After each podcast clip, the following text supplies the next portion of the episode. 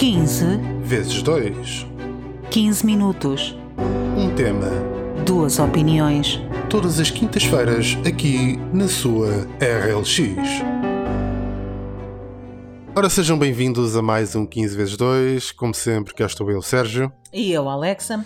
E hoje vamos falar sobre as redes sociais. Qual é que é o papel das redes sociais neste momento nas nossas sociedades? Mais do que aquilo que as redes sociais tentam ser, o que é que representam efetivamente para estas novas gerações?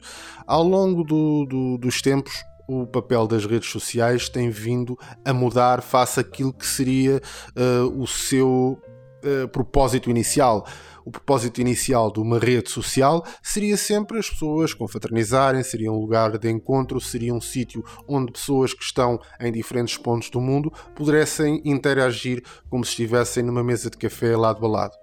Mas aquilo que acompanhamos e aquilo que a história nos mostra, eh, esta história mais recente nos mostra, é que as redes sociais mudaram um pouco não só o seu propósito, como também a própria forma como as mesmas estão a ser utilizadas no, nos dias que correm. Qual é que tu achas, Alexa, que, que é o papel das redes sociais no, nos dias de hoje, de uma forma geral, sem falar em grupos particulares, de uma forma geral? Estupidificar-nos? uh, acho que as redes sociais, neste momento, assumem o papel uh, total digamos assim, de comunicação com o mundo. Desde é através das redes sociais que mais de 80% da população sabe as notícias, é através de, uh, das redes sociais que mais de não sei quanto por cento da população uh, sabe o que é que são os partidos políticos, o que é que eles dizem e o que é que eles uh, defendem, é através das redes sociais que eu diria quase 100% da população fala com, com amigos e familiares. E isto é muito triste muito, muito triste.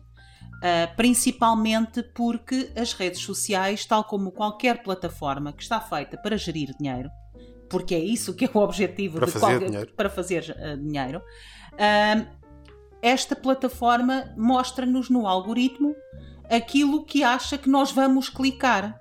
Esta plataforma e qualquer plataforma de, de até o Google, atenção, para quem quiser fazer pesquisas completamente free de, de bias, o Google não é a melhor forma de fazer pesquisa.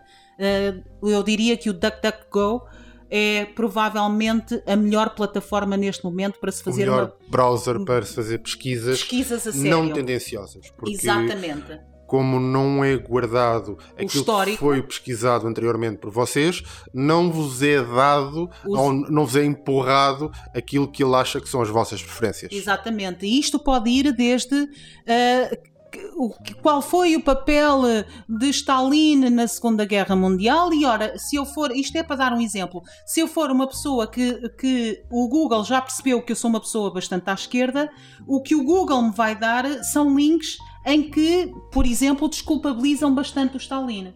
Porque são esses que eu vou ter mais tendência para clicar, porque já é o meu bias. Já é esse a minha, a, a minha tendência natural. O DuckDuckGo, não. O DuckDuckGo vai-me dar todas as opções e eu lá escolho.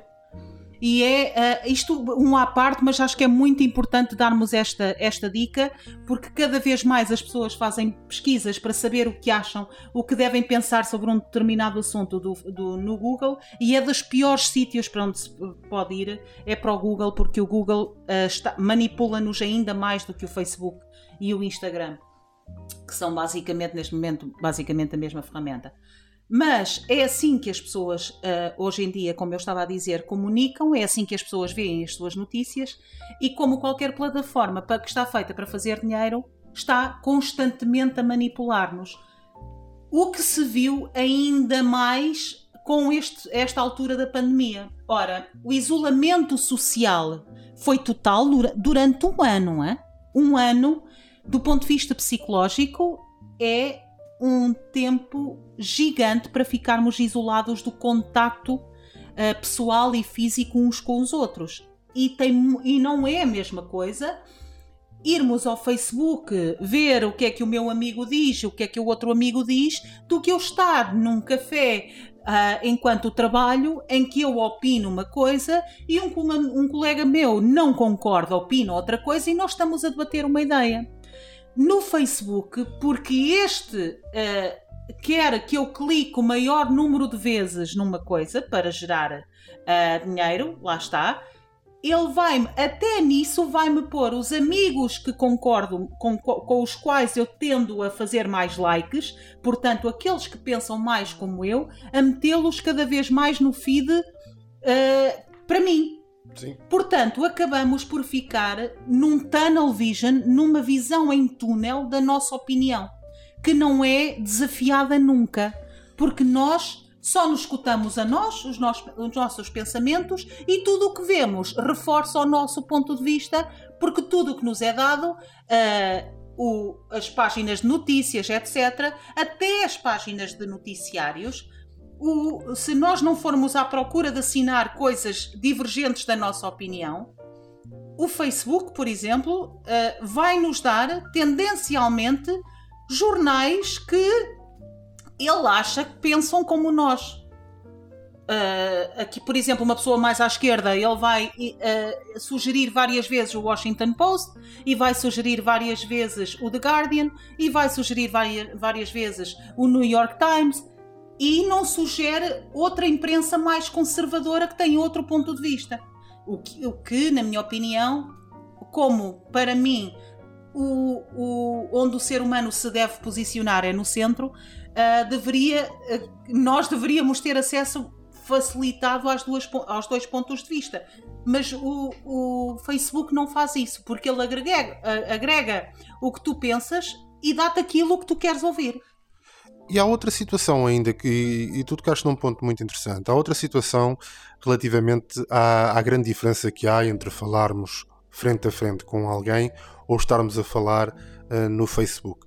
E tem a ver com uh, a ideia de, a partir do momento em que há uma conversa a nível de Facebook, na verdade há uma conversa que não é só entre duas pessoas, é uma conversa com as comunidades que pensam de uma forma e as comunidades que pensam de outra. E às tantas, uma discussão que será, e aqui não entendam a discussão como pejorativa, estamos não, a falar não, de uma troca de ideias. De ideias Portanto, uma troca de ideias entre duas pessoas, às tantas passa de, de, de uma simples conversa entre dois para ser uma conversa em que tu estás a conversar com alguém, essa pessoa diz qualquer coisa e alguém que concorda com essa pessoa ou que discorda vai depois fazer o ataque e, e vai e contrapor e vai e às tantas a conversa que numa situação normal seria uma conversa de café perfeitamente banal tornou-se numa batalha campal digital de pessoas que estão por trás de, de, de um ecrã e que portanto sentem-se uh, com conforto suficiente para poderem dizer aquilo que jamais teriam coragem de dizer frente, frente a frente claro. no, de uma pessoa. Sem levarem e, uns. Uh, e, é, e, é, isto, às vezes nem é só a questão de, de, de ser de, de, de, de um receio de, um receio de ser de, de, de levar uns tabefes. Às vezes é mesmo uma, uma, questão de não é fácil chegarmos ao pé de alguém e uh, insultarmos essa pessoa na cara. Claro tem que haver algum tipo de, de, de, de, desequilíbrio emocional ou psicológico para que tu consigas fazer isso com a mesma naturalidade com que tens uma conversa de, de circunstância.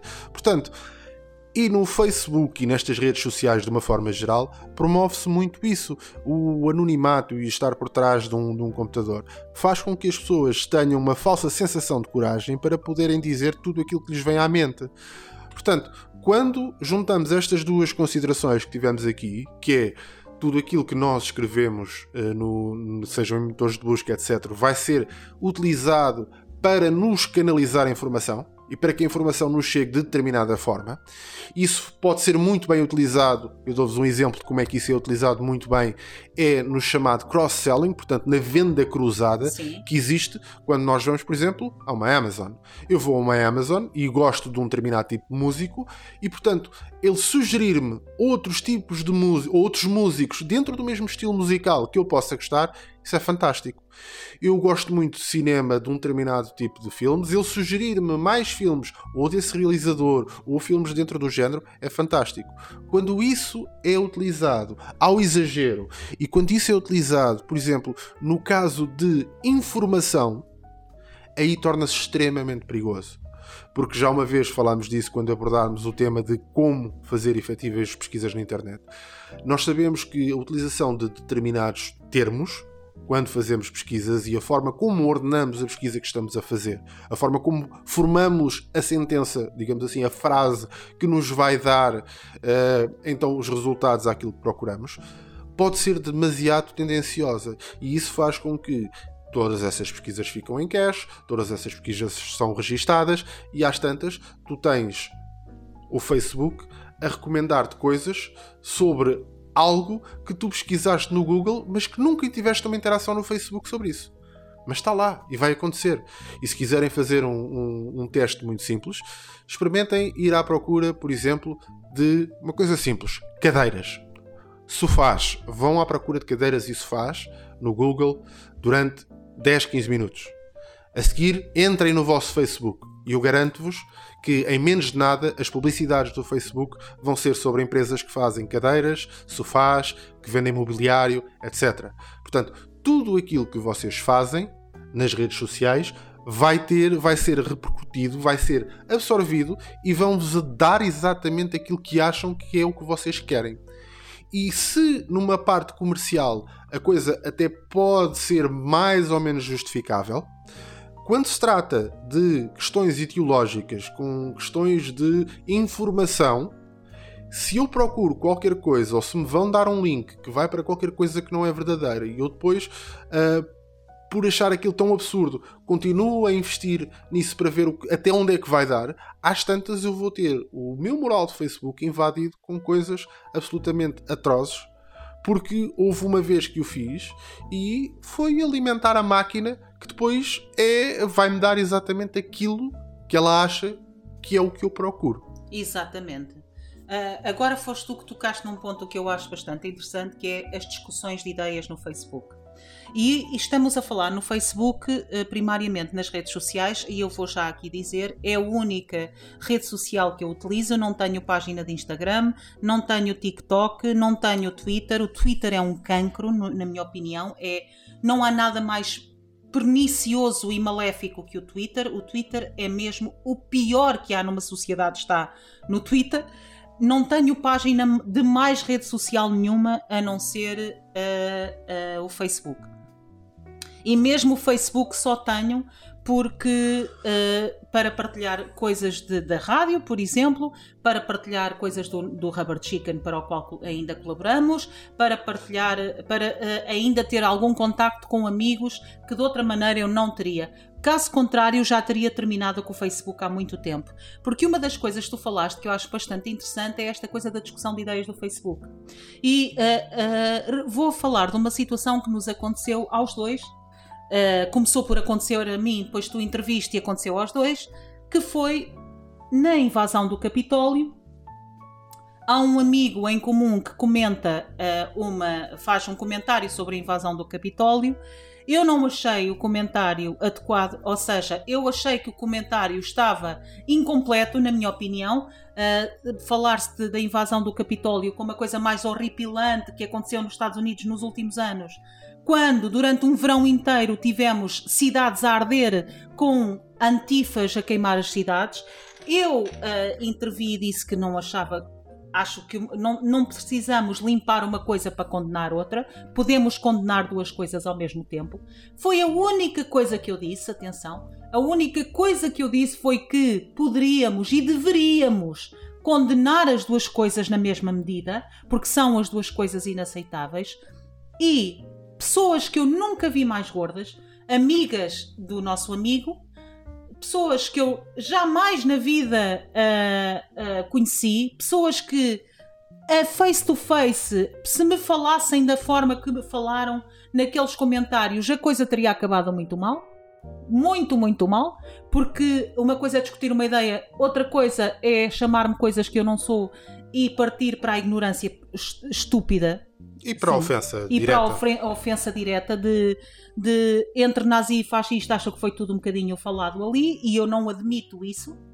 E vir e no meio apareceu um pile-up de pessoas, como tu estavas a dizer, de, de virtuosos morais que vêm mostrar a sua sentença sobre coisas que nós não dissemos, que nós não afirmamos, quando a única coisa que estávamos a dizer era condenar isto e condenar os motins que aconteceram, que queimaram uh, as cidades a seguir à morte de George Floyd, acho que eram. Podemos condenar as duas coisas ao mesmo tempo, só isto. E isto foi um, um evento que me marcou bastante, até pela porque o nosso amigo não, digamos assim, não se insurgiu e disse: Stop, vocês não conhecem estas pessoas, portanto não vão falar assim com elas.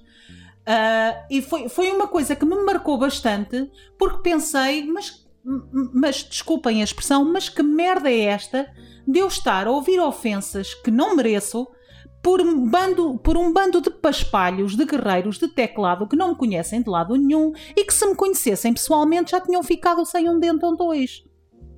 Desculpem, mas a verdade é esta. Já tinham ficado sem um dente ou dois. E, e por isso mesmo, uh, as, as, redes sociais, e conto este episódio porque nos, a mim marcou-me profundamente pela negativa. Fiquei muito, muito triste uh, com essa situação. Uh, já passou, já não, já não penso mais nisso. eu também passo-me as coisas rapidamente, principalmente com pessoas que eu não conheço, mas que nos mostrou o quão sujeito a quase comportamento predatório das pessoas é uma rede social.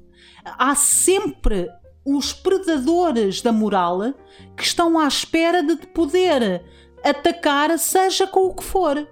E isto é para uma juventude que está cada vez mais ligada às redes sociais. Isto é tão mau para a sua liberdade de pensamento. Estamos a criar pessoas com medo de manifestar a sua opinião nas, nas redes sociais, com medo disto, e portanto estamos a criar gerações novas que não vão manifestar a sua opinião e que simplesmente vão ir com a maré uh, com medo do que lhes poderá acontecer. Uh, teríamos aqui, peço desculpa que me adiantei um pouquinho, teríamos muito mais para falar, principalmente no facto de que saiu o estudo no outro dia que mais de 65 pessoas adolescentes que pesquisam as redes sociais. 65%. 65%, exatamente, desculpem. Mais de 65% dos adolescentes que pesquisam as redes sociais não conseguem distinguir um facto de uma opinião. E isto, meus amigos, uh, mais do que qualquer outra coisa, nós estamos a destruir as gerações futuras, a criar acéfalos idiotas sem opinião própria, sem uh, desafiarem a narrativa corrente, sem questionarem nada. Isto, para mim, é a maior tragédia de todas. E pronto, foi mais um 15 vezes 2. Para a semana cá estaremos novamente com vocês para mais um tema, 15 minutos e duas opiniões. Até para a semana. Até para a semana.